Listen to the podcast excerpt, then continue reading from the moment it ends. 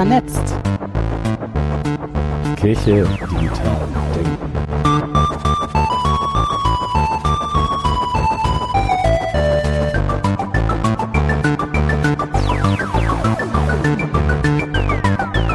Hallo. Zu vernetzt. Kirche digital denken. Heute mit Luluk. Am 14. Dezember im Konsistorium hier in Berlin bei 0 Grad Außentemperatur und das ist der Tageshöchstwert, wie mir gesagt wurde. Ähm, und wir sind zum illustren Weihnachts-Advents-Podcasten hier zusammengekommen. Genau, und sitzen hier auch tatsächlich bei einer Tasse Glühwein, auch wenn es hier drin natürlich keine 0 Grad sind, aber man kann es sich vorstellen. Und wenn uns zu warm wird, machen wir das Fenster auf. Lukas, äh, du heißt Luluk auf Twitter und bist da so unterwegs. Warum eigentlich? Warum ich so heiße oder warum ich da unterwegs bin? Vielleicht beides. Ähm, ich erinnere mich, dass ich irgendwann mal einen anderen Namen hatte, aber ich weiß nicht mehr, wie der war. Und dann hatte ich, war das so ein bisschen persönlicher mit Luluk. Da konnten schon manche Leute drauf kommen, wer ich bin. Inzwischen kommen ganz schön viele drauf. Ähm Neulich wurde ich enttarnt mal wieder. Ähm ich bin da unterwegs, auch weil das ein schöner Mix ist aus äh, spannenden Infos, die mich interessieren und äh, Leute treffen, äh, die Ähnliches interessiert. Also ich äh, babbel gern durch meine Blase. und äh, genau. Okay, in deiner Bio heißt es äh, Pfarrer in Ausbildung bei ecbo.de, Asyl in der Kirche Berlin-Brandenburg, Befreiungstheologie, Kirche im Gefängnis, beigetreten April 2010. Das beschreibt dann vermutlich auch ganz gut die Blase, in der du gerne Genau. rumbabbelst. Ist es eine Blase oder sind es mehrere Nee, das Blasen? äh, überschneidet sich ganz, ganz witzig. Also ich glaube, ich habe meine, meinen ursprünglichen Follower-Stamm tatsächlich überhaupt nicht mit Kirche, war da, das war in der Zeit, wo ich mit Kirche auch überhaupt nichts getwittert habe. Das waren irgendwie Proteste vom O-Platz und äh, Geflüchteten ähm, Proteste, so die Zeit. Ich glaube tatsächlich dann eher so 2012, 13. Was ich da 2010 gemacht habe, weiß ich nicht mehr. Ähm, das könnt ihr ja mal nachgucken. Ähm, Ich habe versucht, in deiner Vergangenheit zu wühlen und hatte das Gefühl, dass es irgendwann dünner wird und mich gefragt, ob du eigentlich gel Tweets gelöscht hast. nee, ich Ähm, habe nie im großen Stil Tweets gelöscht. nie im Aber einzelne Tweets habe ich äh, irgendwann mal gelöscht, wobei ich nie bis zum Anfang kam. Also wenn jemand mal gucken will.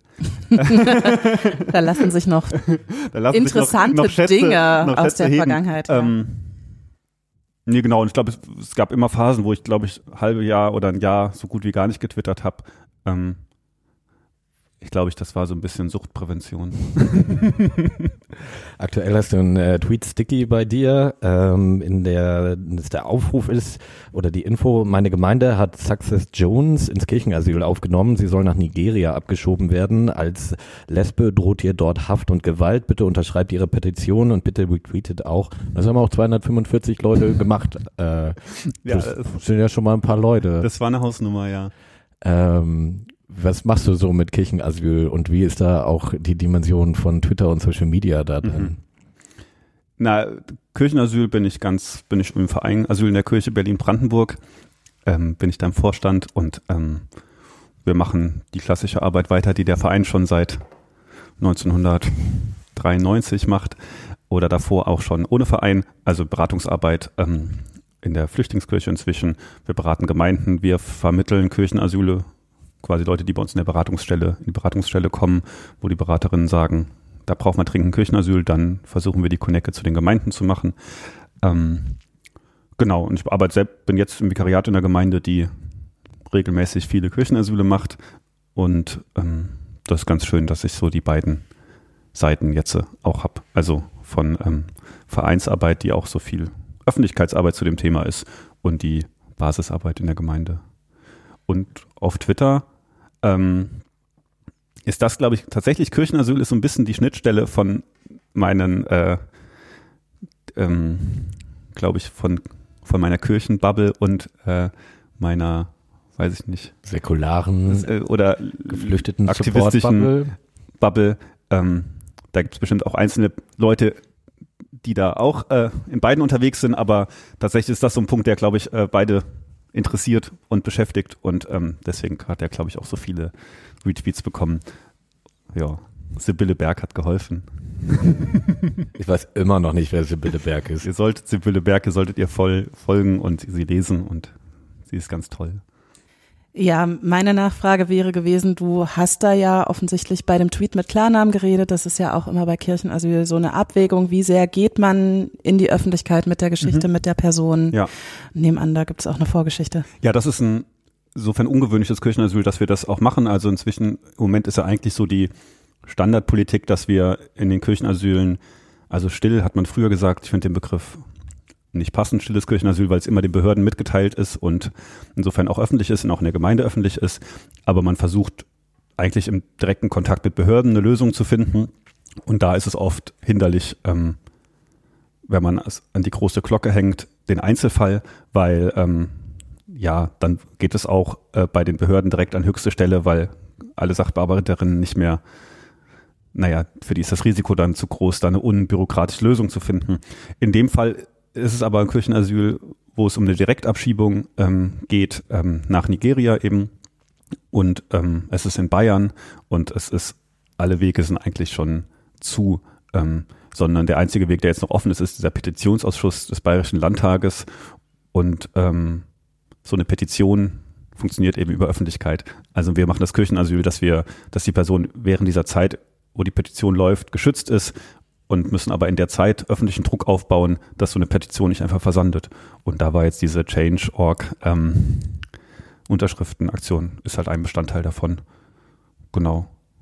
Die Person ist eigentlich in Bayern im Verfahren, aber in Berlin im Kirchenasyl? Genau. Ähm, ja, die haben lange in Bayern gesucht ähm, nach einem Kirchenasyl. In, die haben keins gefunden, weil Bayern, ähm, die machen ganz viel Kirchenasyl, die katholischen und evangelischen Gemeinden da, aber waren einfach dicht und manche Gemeinden haben tatsächlich auch nicht die Erfolgsaussichten gesehen, was ja auch ein Kriterium ist. Und dann kamen sie über Kontakte die Anfrage nach Berlin und wir sagen eigentlich, naja, wir haben in Berlin auch viele Leute, die Kirchenasyl brauchen, aber nun mal war der Kontakt halt da und der Fall in unseren Augen so krass, dass du da nicht sagen kannst, ähm, ja, dann lasst euch halt abschieben. Also so, dass ähm, und grundsätzlich, wenn der direkte Kontakt in der, wenn, wenn die Person in Bayern im Kirchenasyl wäre und mit den bayerischen Behörden zu verhandeln, ist natürlich einfacher. Jetzt müssen wir es halt von Berlin aus machen. Aber es gibt, genau, wir sind im Kontakt mit Gruppen in, in, in, in, Bayern und ähm, Wollte ich da gerade fragen, genau. Genau, also, aber die Person ist jetzt in Berlin und ist bei uns in der Gemeinde und das wird auch so respektiert. Wie ist allgemein in der Bundesrepublik die Entwicklung im Bereich Kirchenasyl? Das ploppt ja manchmal bis in den Nachrichten äh, von den großen Medien gerade, das in der Vergangenheit auch nicht so stark war gefühlt. Ja, ähm, ja, es gibt gerade verstärkt Repressionen gegen Kirchenasyl. Ähm, Was heißt das konkret? das ist, es gibt eine Ebene auf den Bundesländern und die Ebene auf, dem, auf Bundesebene. Auf den Bundesländern gibt es einzelne Bundesländer, wo es einfach Strafverfolgung gibt von Personen im Kirchenasyl und den Pfarrerinnen im Normalfall ähm, als quasi juristische Repräsentantinnen der Gemeinde. So, äh, was auch ganz schön ist, dass die GKR-Leute nicht angeklagt werden, sondern die Pfarrerinnen, die auch einen anderen, einen größeren Schutz haben. Ähm, Genau, und das, es gibt einfach, die werden angeklagt, dann werden die Leute im Kirchenasyl angeklagt wegen illegalem Aufenthalt und die Pfarrerinnen ähm, wegen Beihilfe dazu. Und das ist in Bayern so, das ist in Rheinland-Pfalz zum Teil so, ähm, genau. Ähm, die haben, da gab es keine Verurteilungen, aber es ist natürlich trotzdem immer eine Belastung. Ich habe jetzt einen, ähm, einen Mönch getroffen aus Bayern von einer Abtei, der hat gesagt, in den letzten zwei Jahren hatte 30 Strafanzeigen bekommen, die dann alle eingestellt wurden. Aber man muss ja erstmal damit klarkommen, wenn man äh, ständig ähm, verfolgt wird. So ähm, genau. Das ist bei uns, bei uns in Berlin und in den meisten Bundesländern nicht so. Ähm, aber die Regeln, es gibt dieses Abkommen über Dublin-Kirchenasyle zwischen äh, dem Bundesamt für Migration und Flüchtlinge und den Vertreterinnen der großen Kirchen, ähm, das es seit 2015 gibt. Ähm, da es schon alle halbe Jahr evaluiert und die Regeln immer strenger gemacht, sag mal, strenger, härter. Ähm, und jetzt zum 1. August hat äh, die Innenministerkonferenz ähm, einseitig, ohne Verhandlungen mit den Kirchen ähm, neue Regeln aufgestellt, ähm, die es faktisch sehr, sehr erschweren, Kirchenasyle durchzuführen. Ähm, und seitdem haben wir in Berlin wir reichen ja immer so Härtefall-Dossiers ein, wo dann die dann nochmal geprüft werden und wo wir am Anfang dieser Vereinbarung so über 50 Prozent anerkannt bekommen haben. Das hatte sich in den letzten Jahren dann schon runter auf unter 10 Prozent. Ähm, also ist das abgesunken und inzwischen seit 1. August ist kein einziges durchgegangen. Also es wird einfach ähm, mit so formalen Regeln ist immer mehr erschwert und gleichzeitig ähm, gibt es so eine so ein so ein Oberton von Seehofer und so, die sich dann auch mal wieder äußern, wie toll sie die, die lange Tradition des Kirchenasyls respektieren und die neuen Regeln sind nur da, zu da, das Kirchenasyl in seiner Substanz zu erhalten und ähm, ja, es ist äh, und auf der Ebene drunter wird halt dagegen gekeilt. Ja. Damit sind wir gerade beschäftigt. Eine makab makabere Politik, wie es ja an vielen Stellen ja. Migrations- und Flüchtlingspolitik der Fall ist. Ja, Wobei ich so von, von Gemeindeseite total beeindruckend finde, dass sie einfach weitermachen. Also das, das Ziel von dem Abkommen 2005, es war immer das Ziel, das wurde auch relativ klar kommuniziert, die Kirchenasylzahlen runterzuschrauben. Und das, die ja auch gigantisch hoch sind. naja, also sie sind, äh, sie sind schon doll gestiegen. Also ich meine, es gibt auch, es gibt auch viele Gemeinden, die sich damit beschäftigen, die meisten nicht. Ähm, aber sie sind keine Bedrohung. Also die meisten Leute, die Deutschland nicht abschiebt, werden nicht wegen Kirchenasyl nicht abgeschoben, sondern weil die Behörden es einfach selber nicht hinkriegen so und dafür muss werden es müssen irgendwie so eine Kämpfe inszeniert werden, um zu zeigen, wer hier der dass der Rechtsstaat durchgesetzt wird. Ähm, ja, genau. Ähm, aber die Gemeinden machen machen weiter, auch wenn sie jetzt früher mit bei dieser Überstellungsfrist auf sechs Monate, das war sowas, wo Gemeinden mit geplant haben. Oft jetzt müssen sie eigentlich mit 18 Monaten planen, was eine Hausnummer ist für Gemeinden und sie machen es trotzdem. Das ähm, finde ich schon toll. Ihr seid als ähm, Verein ja unabhängig von der Kirche, die diese Kirchenasyle ja. begleiten, mhm. ähm, beraten und das führt so ein bisschen auch zu dem Punkt von, wie weit bringst du dich als Person, jetzt als Vikar in dem äh, Prozess in eine politische Debatte, in eine Positionierung, Wahrnehmbarkeit von Kirche ein und wie weit brauchst du da Unabhängigkeit äh, über den Verein oder auch so eine be bestimmte kirchliche Autorität. Ähm, mhm. Hast du da für dich äh, drüber nachgedacht? Ja. Also ich finde dieses, diese Aufteilung fruchtbar. also es ist, wir sind formal ein unabhängiger, eingetragener gemeinnütziger Verein mhm. und arbeiten natürlich ganz eng mit der, mit Gemeinden und der Landeskirche zusammen. Also Gemeinden sind bei uns Mitglied, Kirchenkreise sind bei uns Mitglied. Es gibt ähm, manchmal auch Zuschüsse von der Landeskirche und es gibt ganz viele Einzelmitglieder, die das tragen. Aber wir sind trotzdem in unserem politischen Agieren unabhängig. Also wir sitzen jetzt auch nicht als Verein am Verhandlungstisch mit dem Bundesamt für Migration und Flüchtlinge und verhandeln über diese Rahmenbedingungen, sondern das tun die Landeskirchen oder die ähm, Prälaten. Ähm, und ja, wir können damit dann kreativ umgehen mit dem, was von uns da kommt. Also ich glaube, in den Landeskirchen wird, oder in der EGBO zumindest, wird unsere Expertise geschätzt. Also wir, da ist es irgendwie ein reger Austausch. So, ähm, aber ähm, wir haben nicht, wir sind nicht in so einer kirchlichen Verwaltungshierarchie eingebunden, wo es heißt, wir müssen, das muss jetzt umgesetzt werden, so wie wir das beschlossen haben, sondern wir können, wir, wir können Gemeinden unabhängig die Position die das BAMF mit der Landeskirche verhandelt hat, darstellen und wir können uns dazu nochmal extra positionieren, was wir davon denken. Insofern ähm, kann man als Verein oder als der für mich irgendwie eine quasi eine Institution oder eine Sache von Bewegung auch ist, ähm, die Landeskirche da auch immer noch ein bisschen, weiß ich nicht, unter Druck setzen. Also ähm, und ihr seid nicht ständig auf der Suche nach Passierschein A38 in der Landeskirche, nehme ich an.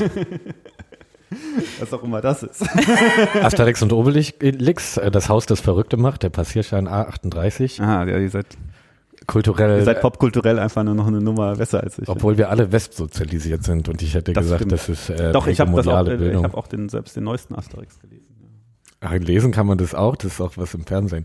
das kann man äh, lesen, denn dein neueste ging über Twitter, aber ja, ja, musste ich ja lesen. Ich wollte nochmal äh, drauf zurückkommen, ähm, diese Frage nach ähm, Unabhängigkeit und mhm. institutioneller Bindung, wie das für dich jetzt auf Twitter dann ist, ja. wo du so ein leicht pseudonym Account hast, aber eigentlich doch auch sehr präsent ja. bist äh, mit deiner Person, deinem Amt als Vikar.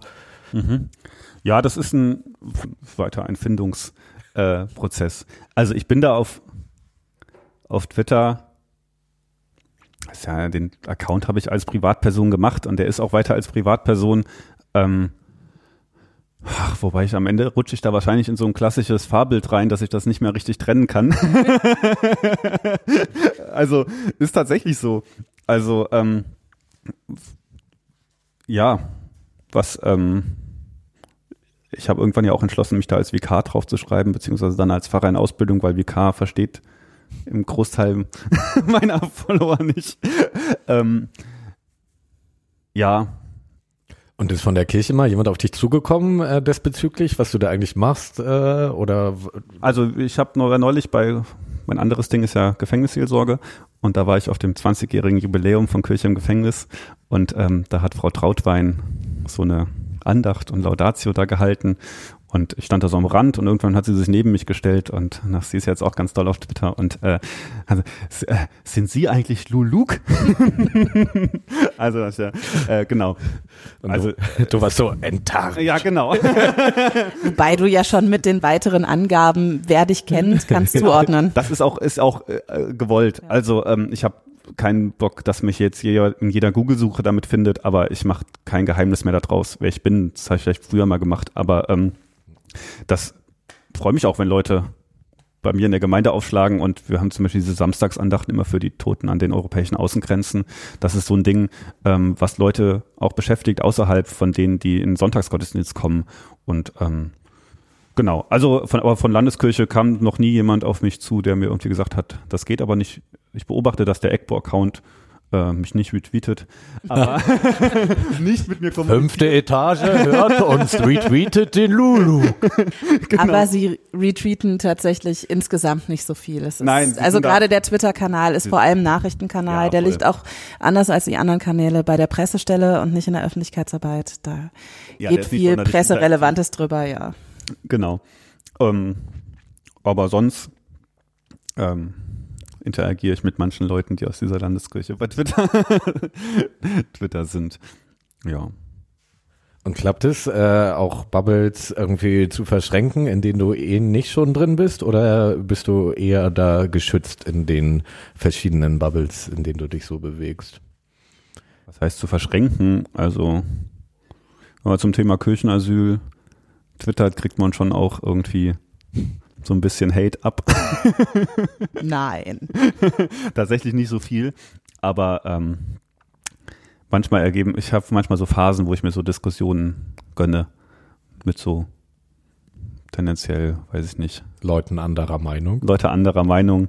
Ähm, das endet meistens nicht äh, so, dass wir einer Meinung werden, aber es klappt tatsächlich manchmal, dass es auch ähm, in einem in einem angenehmen Ton funktioniert. So, ähm, also ich zum Beispiel, keine Ahnung, bei Kirchenasyl bin ich manchmal ein bisschen so ein, wie so ein, äh, so ein Putin-Troll oder sowas. Ich gucke halt, was Leute dazu schreiben und ähm, wenn das nicht in einem totalen Hasston ist, dann antworte ich da auch manchmal drauf und daraus ergibt sich manchmal was. So ähm, kann man manchmal ja schon vorher erahnen, je nachdem, wie jemand schreibt. Aber das ist so ein Ding, wo ich aus meiner Bubble rausgehe. Ansonsten ist das, ähm, ja, weiß ich gar nicht das schon. Ist es schon mal passiert, dass es so, so von außen auf dich reingebrochen ist? Also irgendwie Thema Shitstorm mal über, überrollt worden? Ja, nicht, äh, also nur als Anhängsel von Leuten, die einen Shitstorm bekommen haben, ähm, hatte ich neulich mit Hannes Leitlein. Äh, weiß nicht, den habt ihr ja vielleicht mal mitbekommen, diesen Shitstorm mit seinem AfD-Eltern. Er hatte da etwas so. Den habe ich verpasst, nee. Ah, das, äh, den hatte dann damals äh, Don Alfonso äh, der Meute zum Fraß vorgeworfen und dann ging es ab. Äh, da war so ein Ding von, Hannes hatte getwittert, ähm, soll man den Kontakt mit Eltern, die AfD wählen, abbrechen.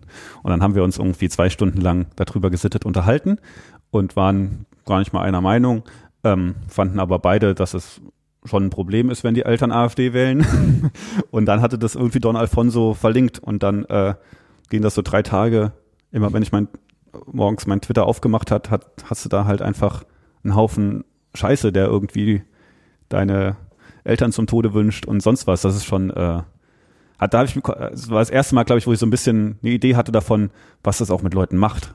Also du kannst ja irgendwie denken, das rauscht so an dir vorbei, aber irgendwie bleibt so dieser Eindruck von krass, was, wie sowas explodiert und wie, äh, wie persönlich das wird und äh, Leute über dich recherchieren. Ähm, das bleibt schon hängen. Und bist du da auch irgendwie eingestiegen oder hast versucht, es irgendwie anzugehen? Mit den Leuten da? Ja, oder mit dem Gesamtereignis, sag ich mal, wenn du jetzt so da am Rande involviert warst?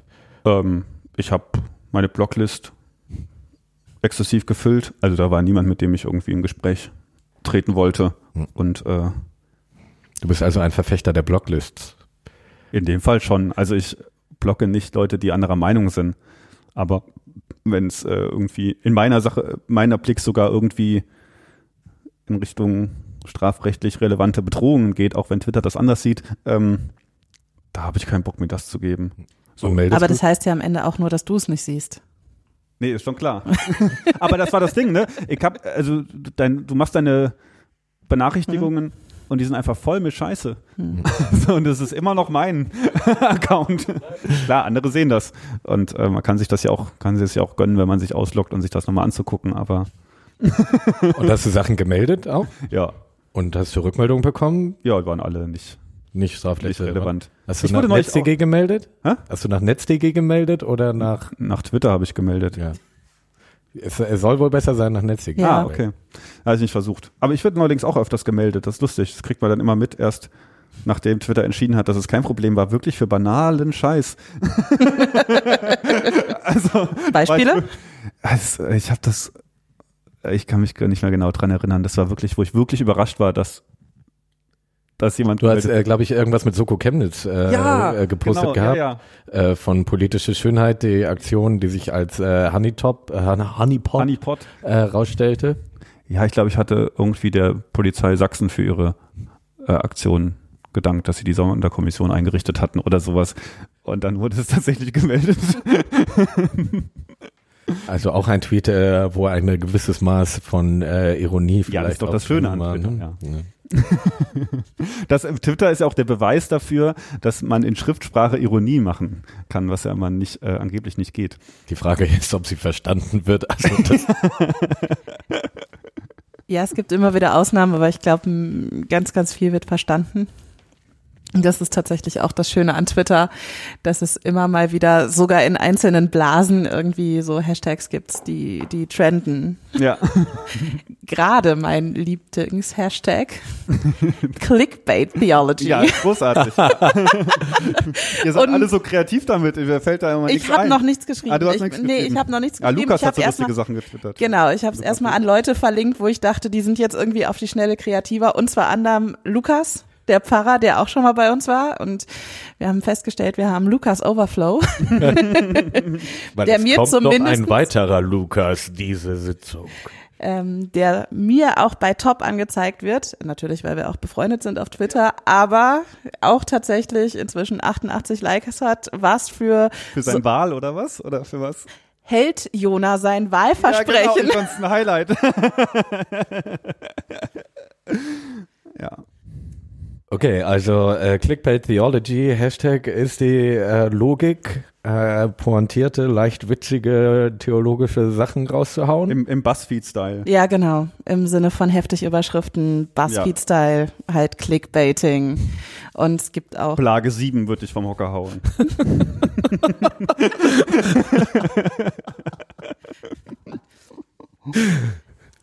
genau. Checke hier die Liste. Neun Punkte, ob du selig bist. oh Gott hat, Gott hat auch getwittert. Leute, Gott, Gott folgt mir übrigens. Ja, ja, nicht, Ja. Nur, nicht nur Sibylle Werk, auch Gott folgt mir. Ja. äh, mir folgt Jesus von Nazareth. Oh, Oh, nee, der nein. folgt mir nicht. Mir folgt auch noch Karl Rahner. Für alle, für meine Ökumene, ja. Ja. Okay, ähm, vielleicht sollten wir so einen Aufruf machen, mehr Clickbait Theology, vielleicht mit Werbung für unseren Podcast auch drin zu haben. Ah, auf jeden. Oh, das wäre natürlich der Hammer. Wir sollten eigentlich dann auch einen vorlegen. Äh, Unsere Hausaufgabe. Hausaufgabe, nächste Sendung erst im nächsten Jahr, das heißt, es bleibt ein bisschen Zeit. Aber gerade läuft's. Also läuft seit vorgestern Abend, glaube ich, aber Ja. läuft noch. Es hält ja auch immer Ja, es hält, ewig. aber es hält deutlich lange an. Ja. Aber es gibt auch die anderen. Es gibt auch Clickbait Philosophy. genau, daraus ist es, glaube ich, entstanden. Ach, nicht andersrum. Nein. Nee, nee. Ich glaube anders. Philosophie war, nee, die Philosophie war, war äh, zuerst da und dann ist vorgestern Abend äh, eine Dame auf Twitter auf die Idee gekommen, Schön. warum nicht Clickbait äh, Theology? und läuft. Macht Spaß. Macht auch irgendwie gerade vor Weihnachten Spaß. Da kann man noch mal so ein paar Dinge aus der Weihnachtsgeschichte auch verwursten. Gibt da ja durchaus ein paar äh, heftige Sachen. Sie hatte niemals Sex und war doch schwanger.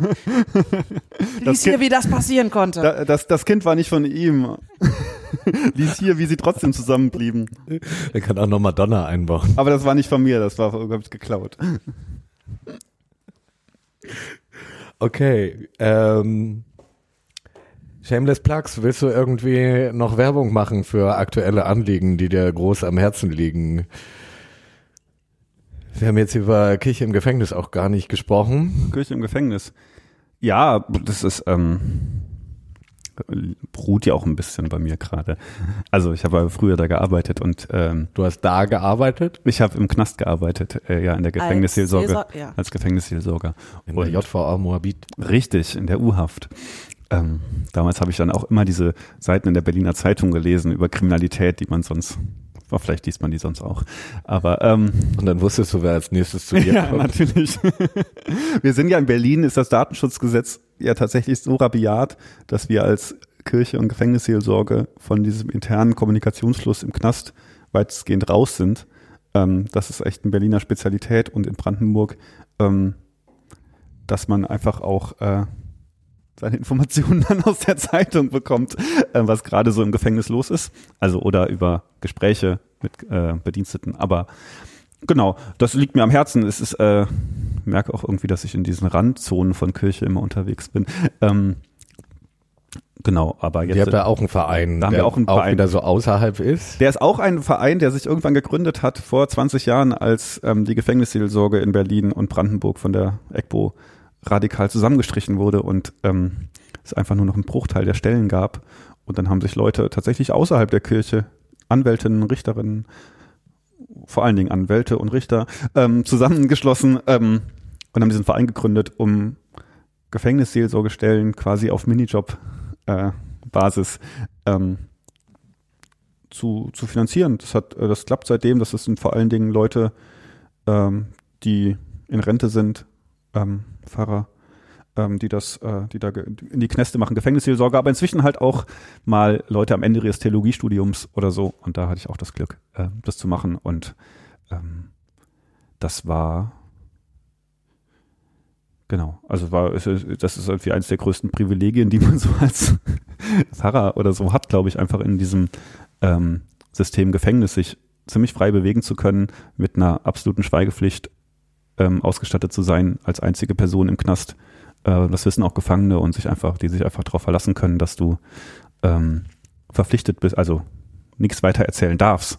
Ähm, und ähm, das ist wirklich eine Institution. Es gibt eine richtige Kirchlichkeit von Gefangenen, die ähm, immer, wenn sie im Knast sind, ihre Gemeinde Bezug da haben.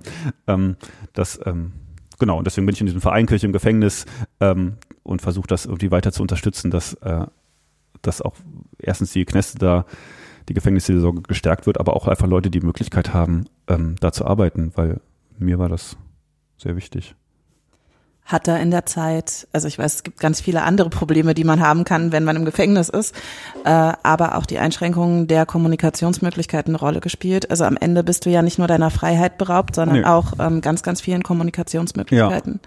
Also das ist, ähm, ja, du hast quasi kaum Möglichkeiten, irgendwie frei zu sprechen. Also du, du bist äh, mit den Bediensteten oder mit den Sozialarbeiterinnen und Psychologinnen, die oft total coole Arbeit machen, aber du bist, da, ist es im Vollzugsplan eingegliedert, da musst du dir überlegen, was du sagst, da gehst du im besten Sinne, im besten Fall einigermaßen strategisch mit um. So und ähm, nach draußen hast du ja unüberwacht kaum kaum Kontakt. Also du kannst zwar telefonieren, das wird jetzt nicht äh, Normalfall nicht abgehört ähm, über, über das Knasttelefon, das kostet aber ein Heidengeld. Handys sind nicht erlaubt, äh, Internet ist nicht erlaubt, das gibt es jetzt gerade diese Pilot Versuche in Heidering und bald auch in Moabit, ähm, dass ausgewählte Gefangene ähm, einen eingeschränkten Internet zu be bekommen. Aber damit können sie immerhin E-Mails schreiben. Ähm, das ist schon, schon ein Ding. Aber du verarmst da in deiner Kommunikation hart. Also das ist, ähm, das ist einfach auch eine Funktion von Seelsorge, dann einfach eine Stunde Gesprächsraum zu geben. Also ich hätte In der Seelsorgesituation mit dir? Genau. Genau, oder ähm, ja, eigentlich ist vor allen Dingen Einzelgespräch. Aber das ist auch echt akzeptiert. Also ja, so gibt ja so die Karikatur-Macker, die man sich so vorstellt im Knast. gibt auch viele andere, aber der eine kam immer zu mir und lief dann durch den Gang und dann, ähm, wohin gehst du? Na, ich gehe zum Pfarrer eine Runde heulen. Und das ist aber so eine, also da es war jetzt nicht, dass die Leute, dass, dass man dafür ausgelacht wird, sondern es ist allgemein bekannt, dass das irgendwie der Ort ist, wo man irgendwie, weil irgendwie alle Leute auch wissen, dass das gebraucht wird. So, das finde ich schön, ja. Und wir waren ja heute schon ganz viel irgendwie in der Bubble, in einer anderen Bubble und so weiter. Und gerade als Gefängnisseelsorgerin bist du natürlich teilweise Teil des Systems Gefängnis, mhm. weil du dich genau an die Regeln zu halten ja. hast. Aber gerade wenn du das auf 450 Euro Basis machst, bist du natürlich auch ganz relevant von außen und ähm, eine Möglichkeit, ähm, also jetzt nicht direkt mit außen zu kommunizieren, ja. aber mit einer Person, die viele Zeit ihres Tages ja. woanders rumläuft. Voll. Aber das ist tatsächlich, da ist es total verdichtet, dieses im System außerhalb des Systems. Ja, also, genau. Das ist ähm, dagegen sind Filterblasen Scheißdreck. ja, Blasen kann man zerploppen. so, ähm, ja.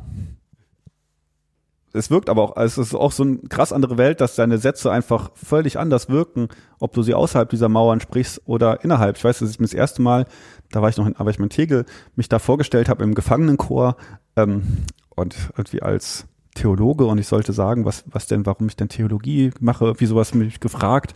Und dann sagte ich, ja, ich habe äh, mein Ding an Theologie ist eigentlich Befreiungstheologie. ja, genau so. Und ich dachte, also ich kam mir unglaublich cool damit vor, so also, das mit Befreiungstheologie sage und hatte auch so einen leichten Missionseifer zu erklären, was das jetzt ist. Und dann wurde ich direkt unterbrochen. Also, sag mal, willst du uns befreien oder was? das war so völlig absurd, von Befreiungstheologie im Knast zu reden. Ne? Das kann man paulinisch schon begründen. Äh, ja, aber mit den Knästen. Aber ja. Du kannst natürlich auch sowas sagen, von wegen in, in, in Tegel über dem, in der Kirche steht über der Tür drüber, äh, nur Jesus Christus macht wirklich frei. Also das ist äh, ein Ironielevel, das ähm, hart zu toppen ist. Also ich meine nur, das ist wirklich andere andere Blasen. ja. Ja. Ich dachte, du hättest gerade die Frage vorbereitet. Ähm, nee.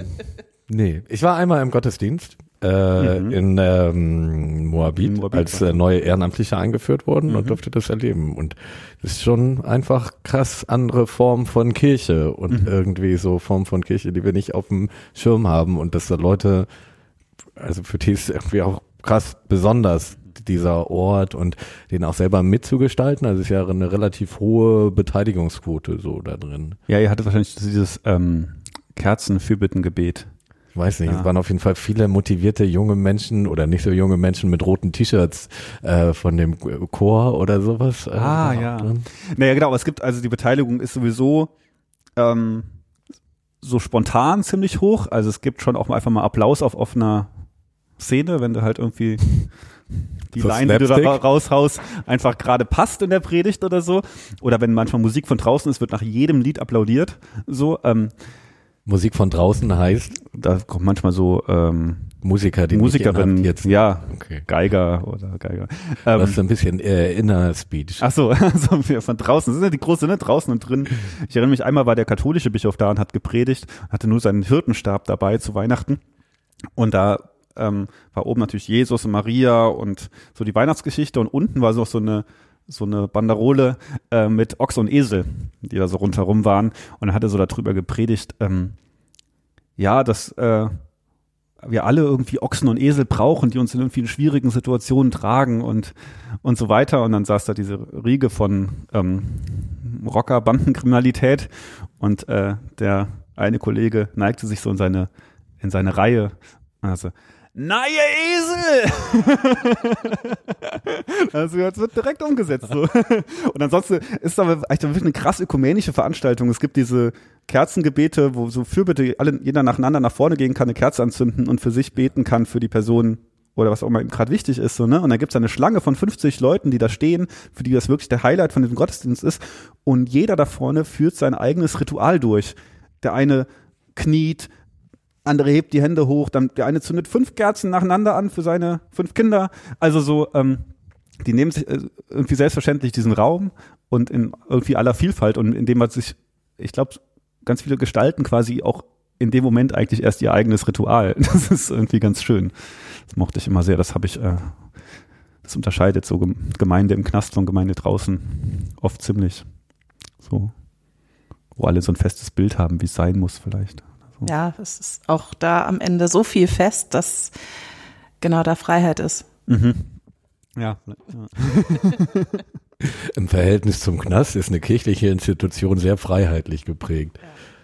Im Verhältnis zur ah, Nicht-Knastwelt ja. ist äh, Kirche vielleicht manchmal ja. nicht so freiheitlich. Genau, das meinte mhm. ich gerade mit dem Bezugssystem, aus dem du guckst. Da ist selbst mhm. so ein streng durchgeplanter Gottesdienst mit einer Liturgie, die dann und dann das und das vorsieht, ja. trotzdem ziemlich freier Ort. Mhm. Das ist ja für mich ein spannendes Beispiel von wo sitze ich, aus welcher Richtung von gucke ich. Ne? Ja. ja. Lukas. Nun waren wir äh, ganz viel in deinem wirklich spannenden Leben. Äh. Dein ja, nein, total. ähm, Die elegante Übergangsfrage ist eigentlich, hörst du auch Podcast? Nee, ich wollte noch was anderes. Digitale Kirche.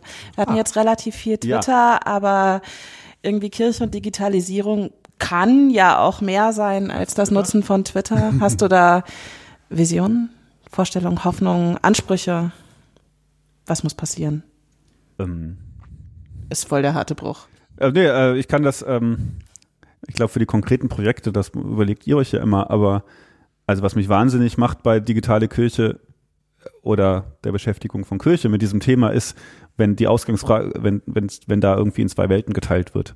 Also das ähm, muss ich euch nicht sagen, aber es ähm, das, wo, wo es für mich dann auch. Wir machen einen weiteren Strich auf ja, der Liste. Da kannst du es einfach vergessen. Also wenn mich Leute fragen, ach, dieses ganze Ding von Real Life und nicht Real Life. Da kommt ja keiner mehr in die Kirche. Wir, wir haben letzte Woche schon gerantet. Äh. Also, genau, also ja, digital ist es besser und alles, aber nein, ähm, das ist für mich einfach ein normales ähm, Alltagslebensfeld oder so. Ähm, aber hast du konkrete Sachen, die du in der Ausbildung vielleicht auch lernen würdest, die helfen, helfen würden, diese Verschränkung im Alltag auch geiler mhm. zu bewältigen, daraus Projekte zu machen? Naja, es ist strukturell einfach schon ziemlich unterschiedlich, wenn ich mich in, wenn in der Ausbildung fast alles irgendwie auf meine Gemeinde oder Parochie äh, zugeschnitten ist. Das ist irgendwie eine Organisationsform, die im digitalen Raum äh, haben wir eigentlich so eine Dose, wo man so reinschmeißt. Ähm, ja, einfach nicht funktioniert so. Also das ist ja auch das alles, was ich jetzt auf Twitter mache, das ist tatsächlich ja auch zu irgendeinem Teil auch Teil meiner Arbeit so. Ähm, spreche ich aber ja null die Leute an, die bei mir in der Gemeinde vor Ort sind oder auch nur in dem Kiez wohnen tatsächlich so. Das ist einfach irgendwie eine, das kann ich nicht genau lokalisieren vielleicht Berlin bisschen. Aber ähm, ja, das ist irgendwie schon eine andere Herangehensweise. Ähm, und weiß gar nicht, ob, also so eine Gemeinde hat ja tendenziell wenig Interesse daran, dass ich meine Arbeitszeit damit verplemper, weil es ihnen direkt nicht zugutekommt. Also ja. das ist ähm, jetzt im Vikariat nicht so doll, aber wenn ich das, wenn ich mich, äh, wenn ich irgendwo bin und der einzige Pfarrer bin, ähm, der dann auch noch irgendwie zehn Stunden seiner Wochenarbeitszeit damit verbringt. Ähm, Aber es ist eine spannende Frage, ob so Nahbereichsarbeit nicht auch, also überkirchlich zentral von uns gemacht werden könnte. Also wenn wir die Gemeinde äh, am grünen Park irgendwie Mhm. so sind und da drumherum ist der Kiez um den grünen Park und Ja. dann machen wir irgendwie Facebook oder nebenan.de irgendwie äh, die Plattform, wo irgendwie die Nachrichten vom grünen Park irgendwie einkommen und irgendwie die Veranstaltungen da sind und nicht nur irgendwie der Sonntagsgottesdienst und die coolen Programme, Stunden, die es irgendwie unter der Woche von der Gemeinde gibt, sondern eben gerade alles. So dieses klassische Modell, die Kirche ist im Dorf und hat vielleicht irgendwie auch für sich den Anspruch, so Dreh- und Angelpunkt des Dorfgeschehens zu sein. Also was heißt das eigentlich in der urbanen, digitalisierten Kultur? Konnte man sich auch nicht selber da stärker einbringen, äh, im Ja, Sinne, man versteht sich als Plattform, ne? Ja, digitale Kiezarbeit. Ja, sowas. Also das kann je nach Kiez schon gut funktionieren. Ähm, Ja, oder auch zu gucken, wo ist mein digitaler Kiez, der Genau. vielleicht lokal nochmal anders wirkt, ja, das, aber zu sagen, stimmt, ja. da wirke ich in den Kiez rein Mhm. und sei es die Kirchenbubble, ähm, wo ich nochmal was reinsende. Wobei halt die Kirchenbubble, ähm, ich weiß nicht, ich bin ja nicht auf so vielen digitalen sozialen Medien unterwegs, ähm, die ist einfach schon so krass hauptamtlich geprägt. Da sehe ich mein Arbeitsfeld tatsächlich wenig drin. Mit Kirchenasyl ein bisschen, weil das Leute auch in hauptamtlichen Positionen interessiert. Aber dann ansonsten finde ich ja das Spannende, dass ich, dass das, dass Leute, ich mit Leuten im Kontakt bin, die keine klassische offline-gemeindliche Bindung vielleicht haben, aber ähm, sowas wie eine digitale, distanzierte Kirchlichkeit leben. Also ja, Ja, das ähm, Ich habe es nur gemerkt, dass so für den städtischen Raum, dass ich dann so diese Nahbereichsangebote schätze. mhm. Also Weddingweiser ist so ein Blog, Ja. der irgendwie das berichtet, was im Wedding so los ist und also da gibt's auch ein Poster drüber, welche Weihnachtsgottesdienste wo an, an ähm, Weihnachten stattfinden. Ähm, und es ist irgendwie geil, wenn Leute das für uns übernehmen, aber wir können es irgendwie zu einem Teil auch für andere mit übernehmen, weil im Gegensatz zu ehrenamtlichen Initiativen und Stricktreffs und Elterngruppen, die nicht institutionell gebunden sind, haben wir tatsächlich ein bisschen Infrastruktur und vielleicht statt irgendwie unsere krepelige Gemeinde äh, Facebook-Seite zu pflegen, äh, lieber die Energien in so ein Nahbereichsprojekt reinzustecken. Da muss man halt immer gucken, wie ist die lokale Struktur. Also in Berlin ist halt was anderes, als wenn ich es in Brandenburg an der Havel irgendwie mache. So. Ähm, aber auch da kann es sein, wenn es so eine lokale Plattform nicht gibt oder die Zeitung irgendwie den digitalen Wandel nicht schafft, dass man selber da reinspringen könnte. So, ne? Ja. Oder halt auch einfach in bestehende Plattformen reingeht. Es gibt ja viele Facebook-Gruppen, die Kiez geprägt sind Ja. und dazu sagen, okay, da poste ich auch mal, dann brauche ich auch keine eigene Facebook-Seite. Mhm. voll da. Leute müssen ja nicht immer zu uns kommen. Jetzt darfst du, Timo. Ach so, Lukas, hörst du eigentlich Podcast? Ähm, kaum. Okay, schade, denn es ist keine Podcast-Empfehlung dabei. Na, ich habe äh, zuletzt diesen so einen tollen äh, Podcast gehört, wo man den Segelführerschein binnen die Prüfungsfragen mit lernen konnte. Und Es gibt sowieso so gute Segelmaterialien, echt ähm, in so vielen medialen Formen. Ich glaube, das könnte mal ein Vorbild sein. Wie man Bildung wirklich breit streuen kann über Computer, Lernprogramme, äh, Podcasts, Karten, laminierte Sachen. Geil, dann kann das man ja als so Lernexkursion machen, irgendwie so Siegellernsachen betreiben, um zu verstehen, wie Medienbildung funktioniert. Und nebenbei auch noch segeln lernen. ja. Ist tatsächlich, also ich habe schon so viele unterschiedliche Segelmaterialien gesehen für, ja, den Führerschein, für den man wirklich ein bisschen lernen muss, aber die sind echt, ich sag jetzt einfach mal, auf allen Kanälen unterwegs, im Wissen darum, dass man auf irgendwelchen immer nicht ist. Okay, äh, ich habe keine Podcast-Empfehlung diese Woche und auch sonst keine Medienempfehlung. Ich wollte ja einen hören, ich habe es nicht getan. Es ist halt irgendwie Adventszeit. Man tut andere Dinge. Ein guter Moment, innezuhalten und einfach mal Podcast zu hören. Aber wir wurden gehört in unserer letzten Folge. Oh. Genau. Und wir hatten euch ja dazu aufgerufen, äh, uns Grüße zu senden. Und ich weiß nicht, ob das als Gruß gemeint war. Einen kleinen Kommentar hatten wir, der gesagt hat, dass er uns ganz toll findet. Aber wir hatten auch eine Zusendung tatsächlich einer Audiodatei. Und zwar auch von einem Lukas. Ich habe ja eben schon angekündigt, wir haben ein bisschen Lukas Overflow. Yeah. Aber Lukas und Digitalisierung scheint gut zu klappen. So Also hören wir doch kurz einfach. mal in Lukas Gruß rein. Hallo ihr zwei. Ähm, sitze gerade im Auto und habe euren Podcast gehört und äh, den Aufruf, doch was zur Adventsfolge dazu zu äh, sagen. Das mag ich tun, ohne zu wissen, wie die Qualität ist. Ähm, ich wünsche euch auf jeden Fall eine schöne Advents-, also Rest-Adventszeit, eine schöne Weihnachtszeit, einen guten Start ins neue Jahr und hoffe, dass auch in 2019 ganz viele spannende und interessante Podcast-Episoden von euch kommen, weil ich höre euch tatsächlich sehr gerne zu und finde es ein wichtiges und gut aufbereitetes Thema. Also, schöne Grüße von Lukas. Ich habe meinen Namen, glaube ich, noch gar nicht gesagt. Also, schöne Grüße von Lukas an Timo und Steffi und macht weiter so. Wichtig und gut aufgearbeitet. Das äh, soll mal einer sagen äh, zu unserer hochstrukturierten Sendung hier. Ja, danke Lukas aber auf jeden Fall. Vom Einfach mal machen Podcast schon häufiger hier gefeatured. Äh, und wie man merkt, sind die Podcasterinnen auch ein kleiner selbstreferenzieller Club. aber auch andere Leute können beim Autofahren mit Freisprechanlage einfach einen Kommentar uns schicken und äh, wir sind offen für Feedback. Ähm, Auf jeden Fall. Es muss auch nicht immer in Audioform sein, aber, aber in Audioform nehmen wir euch gerne mit rein. Aber sollte immer ein Lukas sein. Nein, es muss auch kein Lukas sein. Tut mir leid, Lukas. Hm. ja, und dann haben wir euch versprochen, ähm, noch einen kurzen Durchlauf durch die Termine zu machen. Wie immer findet ihr die in den Show Notes auch äh, ausführlich aufgelistet. Timo startet mit den Barcamps. Am 9. Februar 2019, ein Samstag in Hamburg im Dorothee-Sölle-Haus, das Hanse-Barcamp von der Nordelbischen Kirche und der Bremischen Landeskirche. Ähm, Welche Kirche ist denn Nordelbien? Ach, scheiße. Also wirklich, das ist was von Oldschool, ey. oh, zurück in die Zukunft. Das Barcamp der Nordkirche und der Bremischen Landeskirche. Ich war so konzentriert darauf, Bremisch richtig zu ja, sagen. Ja, das ist ja toll gesagt. Ähm, dichtes Programm, geil, äh, Hanse Barcamp, guckt euch an. Scheiße.